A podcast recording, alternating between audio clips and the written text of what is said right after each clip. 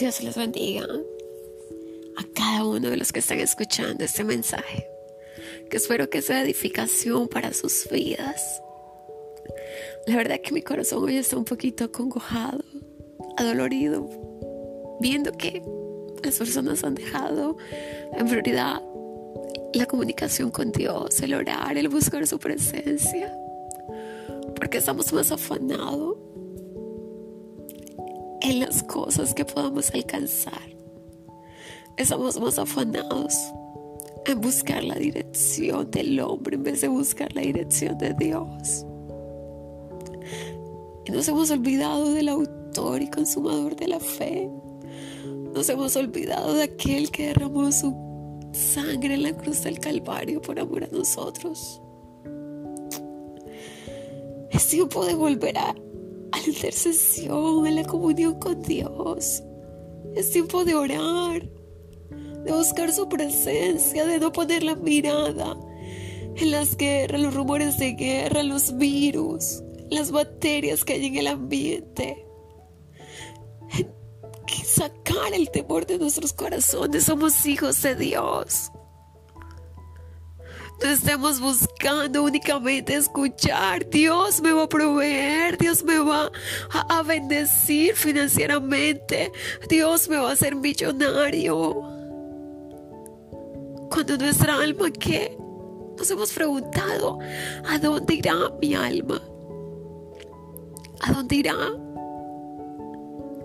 Verdaderamente estoy siendo un hijo de Dios, verdaderamente tengo una comunión con Él. El enemigo va a tratar de destruirnos, de pintarnos panoramas, que van a aparecer puertas que está abriendo el Señor y muchas veces esas puertas en verdad son puertas de perdición. No tomemos decisiones a la ligera, no tomemos decisiones basadas en las emociones, sino decisiones decisiones basadas en las bendiciones que Dios tiene para nosotros. Porque el Señor es nuestro Salvador, nuestro proveedor. Él ha dicho que mi casa y yo seremos salvos.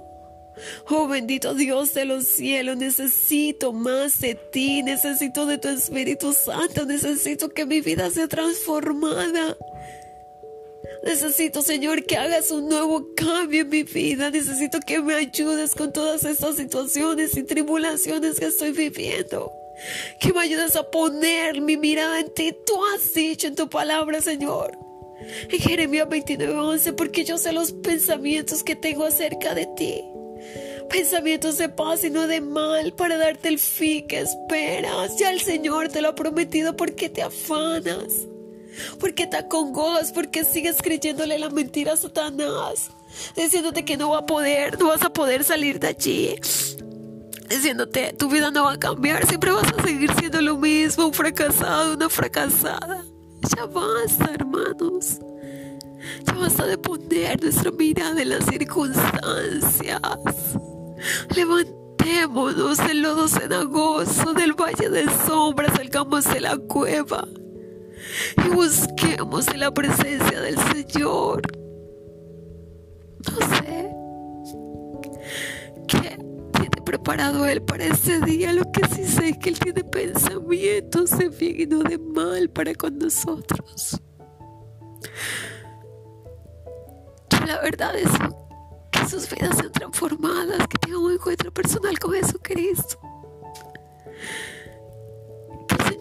Pueda hacer la obra perfecta, que escuchemos la voz de Dios, así como Abraham escuchó la voz de Dios para salir de su tierra y de su parentela a la nación, al territorio, a la tierra que Dios le iba a mostrar. Pero él fue obediente. Y Dios solamente quiere que seamos obedientes que vayamos a su presencia, a su altar, que derramemos nuestro corazón delante de Él.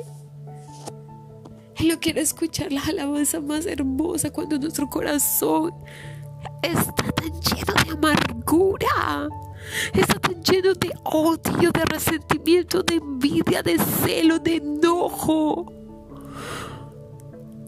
Tenemos que ser libres, necesitamos romper la intimidad. Nadie tiene que saber lo que hay en ti, solamente tú con Él. Cuando yo tenía celos en mi corazón que me estaban asfixiando, le dije, Señor, yo necesito que tú me ayudes en esa área. Necesito que arranques el celo de mi corazón. Necesito porque eso me está matando. Eso está carcomiendo mi carne, mi corazón, mis emociones. Me está llenando de sentimientos que no me gustan. Necesito que me ayudes, Dios. Y en su misericordia vi Vi cuando por medio de una ayuda el Señor me hizo libre y sentí como ese espíritu salió de mí. Y toda la gloria y la honra es para Él. Y yo doy gracias porque yo fui libre.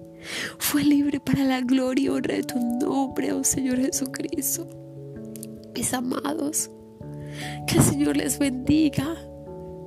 Que esta palabra no la echen en saco roto, que esta palabra de fruto, que de semilla y si quieres reconciliarte con el Señor o aceptar a Jesucristo como tu Salvador, te invito a que oremos.